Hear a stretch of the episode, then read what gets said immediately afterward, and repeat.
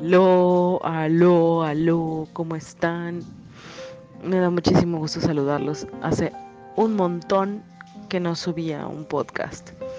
Y es que hubieron muchísimas cosas que pasaron en el Inter. Em, y la razón por la cual yo comparto este podcast hoy es porque tengo los sentimientos a flor de piel. Este esta bendita pandemia ha hecho muchísimas cosas. Pero algo que he aprendido es a sanar cada vez más y a agradecer por lo que existió y soltar. Eh, hace unos días me enteré que una persona que conozco desde hace más de 16 años. Falleció de COVID. Era un arquitecto. Lo conocí porque cuando me hice novia del papá de mis niños, em, bueno, él hacía cuadros. Eh, el arquitecto era pintor. Entonces, eh, mi entonces pareja lo que hacía era hacer los marcos de esos cuadros, de esas pinturas maravillosas de la naturaleza. Y muchísimas veces fui a su casa, muchísimas veces comimos juntos, muchísimo, convivimos tanto, tanto, tanto, tanto. Y son de esas personas que, que siempre recuerdas con cariño, ¿no? En el momento en el que yo me lancé como artista plástica hice mis pinturas con acrílico y demás. Recuerdo que lo invitaba, lo invitaba a mis exposiciones y llegó a ir dos de ellas, una en el aeropuerto internacional de la ciudad de Mérida y el otro em, fue en el centro.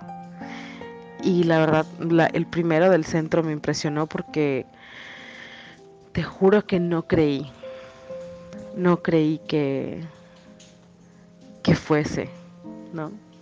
Cuando llegó, lo vi, me asombré y yo dije, wow, qué padre, qué padre que un artista de su talla haya venido, haya venido a ver mi obra.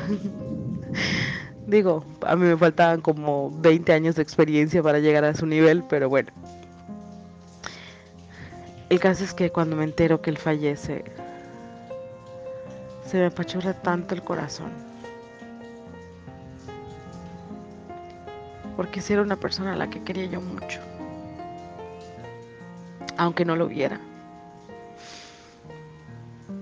Ya saben, o sea, esas personas que sabes que no las ves, pero que tienen algo especial y que las guardas en tu corazón. Y siguen pasando los días, ya con ese duelo y resulta que hace unos cuatro días pasa algo súper, súper interesante. Yo estaba arriba cuidando a mi sobrino. Cuando llega mi hija me dice, mamá, mamá, mamá, la perrita está ladrando muy fuerte y le está ladrando a un pajarito bebé y no, lo, no quiero que lo vaya a matar. Entonces bajé corriendo como no tienes idea. Así bajé. ¿ah? bajé corriendo como no tienes idea y vi al pajarito en el piso. La chiquis no le hizo nada, no, no nada, nada, ni lo había mordido, nada, nada, solo le había ladrado. Y al verlo así tan chiquitito dije, ¿y ahora qué hago? Me puse a buscar su nido, o sea, de verdad me subí a la escalera, a la silla y nada más, o sea, por todos lados busqué y nada más no di con el bendito nido. Entonces dije, en la torre, o sea, ¿qué voy a hacer con este pajarito? Y agarré y dije, pues voy a publicar, voy a publicar, o sea, con quién, alguien que me pueda ayudar. Este, y lo publiqué y me dieron muchísimas recomendaciones porque yo la verdad nunca supe que que especie era, o sea, bueno, sí especie, un pajarito, pero nunca sabía qué raza era, nada, nunca supe nada, ¿no? El caso es que recojo al pajarito, empiezo a aprender qué es lo que voy a hacer, porque yo necesitaba que él comiera, o sea, yo sabía que tenía que mantener ese pajarito vivo y que yo iba a lograr que ese pajarito viviera. Y todo el mundo me decía, Gaby, es, es rapidísimo, o sea, un, con un mes, este, en un mes ya estuvo, ya, ya le crecieron las alas y ya vuela y todo, ¿no? Y lo fui creciendo, lo fui creciendo. En las noches me levantaba por las madrugadas, iba viendo cómo avanzaba, cómo abría su piquito. Y mientras yo lo alimentaba, me ponía a pensar, decir, saber que te voy a entregar todo mi amor y te estoy entregando todo mi amor. Y además, saber que al final te voy a tener que dejar ir porque pues así es, ¿no? No chingues. Resulta que de ayer para hoy eh, lo vi medio raro. Lo vi medio raro. Y al mediodía cuando, cuando decidí levantarme para ver cómo estaba. Porque, porque ya está loco, porque ya me había yo adecuado a su ritmo de comida. Entonces ya me había yo, como que tenía yo algo cronológico adentro, un relojito que me decía, pues ya dale de comer, ya dale de comer. Y cuando voy a verlo hoy, veo que está frío y casi no tiene fuerza. Pero también vi que tenía un orificio de su orejita así como moradita y su ojito lleno de como de materia. O sea, tenía una inflamación del lado derecho de la carita. Entonces lo agarré y dije, guay, ¿qué voy a hacer? Llamé al veterinario en ese, en ese momento. Y, y Sisu estaba en mis manos. Así se llamaba Sisu. Búscalo en Google. Está bonito el significado. El caso es que tenía Sisu en mis manos, yo llamando a la veterinaria preguntando qué podría yo hacer y yo solamente veía cómo respiraba.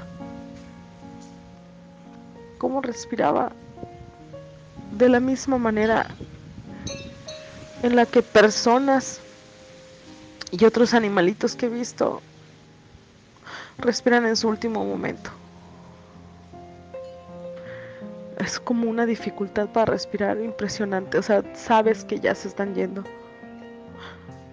Mi abuelito respiraba así, un perrito una vez que rescaté en, la carretera que lo habían atropellado. Lo agarré porque no quería que lo siguieran atropellando. Igual respiraba así. Otro perrito que nació, estaba súper chiquitito. Eh, lo estaba yo llevando a la, a la veterinaria y murió igual en mis manos. Y Sisu Solo veía como le costaba más trabajo y más trabajo y más trabajo respirar. Y se murió en mis manos.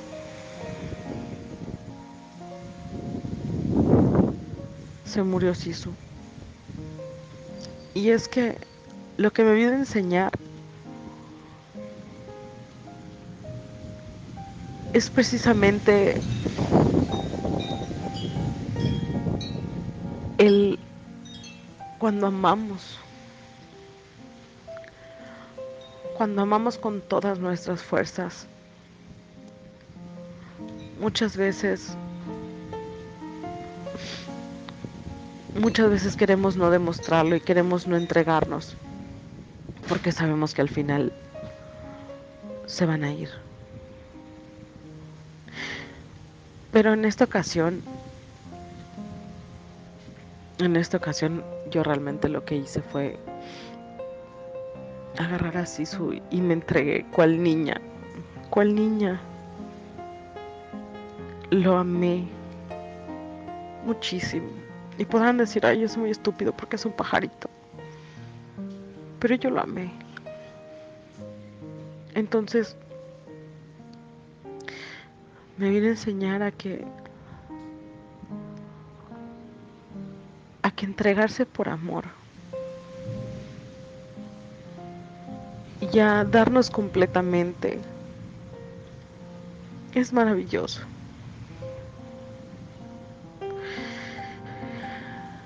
Pero que también es importante que sepamos que no poseemos nada. No poseemos a quienes amamos.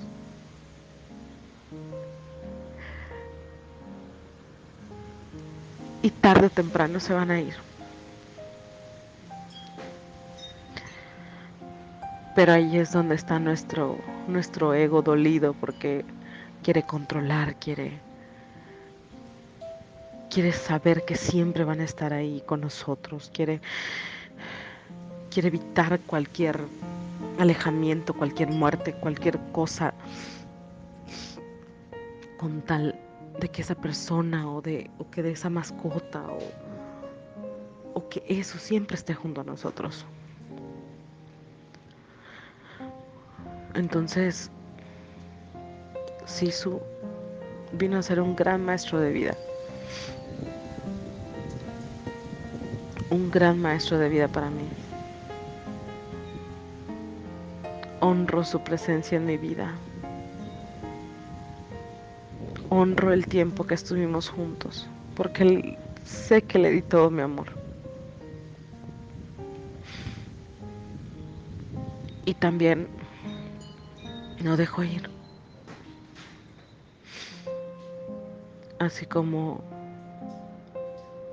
como todo aquello que me había costado mucho dejar ir. Me había costado mucho dejar ir a mi abuelito porque se me hacía injusto que se vaya. Me había negado a soltar a mi expareja porque se me hacía injusto. Porque era alguien a quien había amado muchísimo. Lo sigo amando, pero pues ya no de la misma manera, me explico. Ya no de la manera romántica de una pareja. Y se acabó. Entonces, sí vino a regalarme eso. a regalarme ese amor por la vida, esa entrega, ese, ese amor puro. Así como cuando los niños, no sé si alguno de ustedes es maestro o maestra, cuando llegas a un salón y van corriendo los niños y te dicen, hola, ¿quieres ser mi amiga? Y al final del día, no, o sea, estuviste que ocho horas con los niños y al final del día vienen y te dicen, es que te quiero mucho.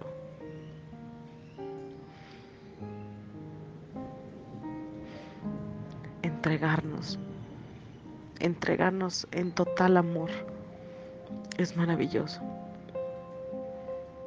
Y es más maravilloso aún cuando no tenemos miedo a entregarlo porque cuando no tenemos miedo a entregarlo, vivimos plenos.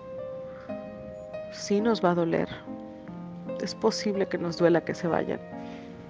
O es posible que no. Yo en este caso me duele y de alguna manera en mi cabeza es así como que, ay Gaby, fue tu culpa que se haya muerto, ¿no? Pero, pero realmente